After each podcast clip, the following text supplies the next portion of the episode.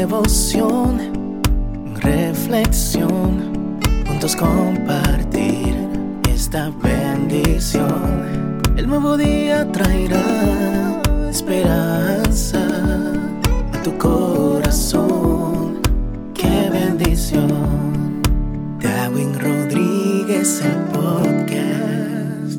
Meditaciones matinales para adultos sobre tierra firme escrita por el pastor Mark Finley.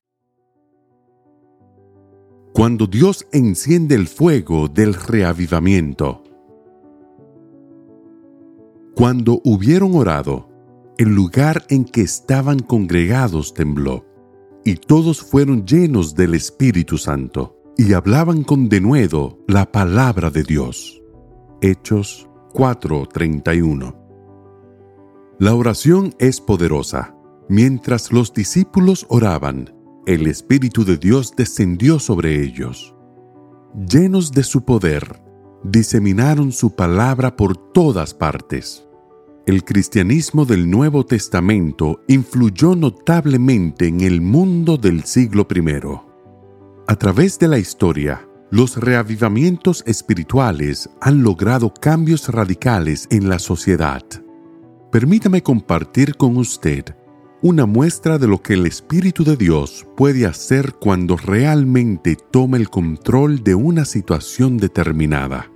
Todo comenzó cuando un joven estudiante ministerial galés llamado Evan Roberts empezó a tener problemas para dormir. En la primavera del 1904, solía despertarse en la madrugada con la sensación de la presencia y comunión de Dios con él.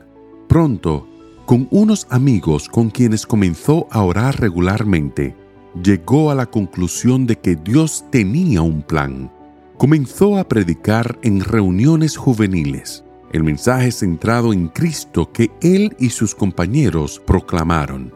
Encendió el país entero.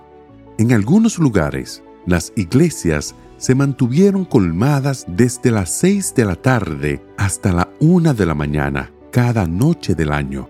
La gente confesaba sus pecados entre sí, enmendaban sus errores y restituía las propiedades o el dinero robado durante un periodo de 18 meses, desde el 1904 hasta el 1906.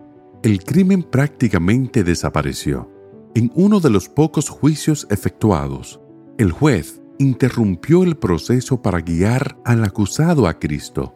El fiscal y el jurado cantaron himnos. El reavivamiento alcanzó hasta las minas de Gales, donde los mineros dejaron de lado las imprecaciones y los caballos tuvieron que aprender a responder a un nuevo vocabulario porque las palabras amables reemplazaron los insultos a que estaban acostumbrados. Dios anhela derramar su espíritu sobre usted. Anhela que se convierta en alguien que cambie el mundo.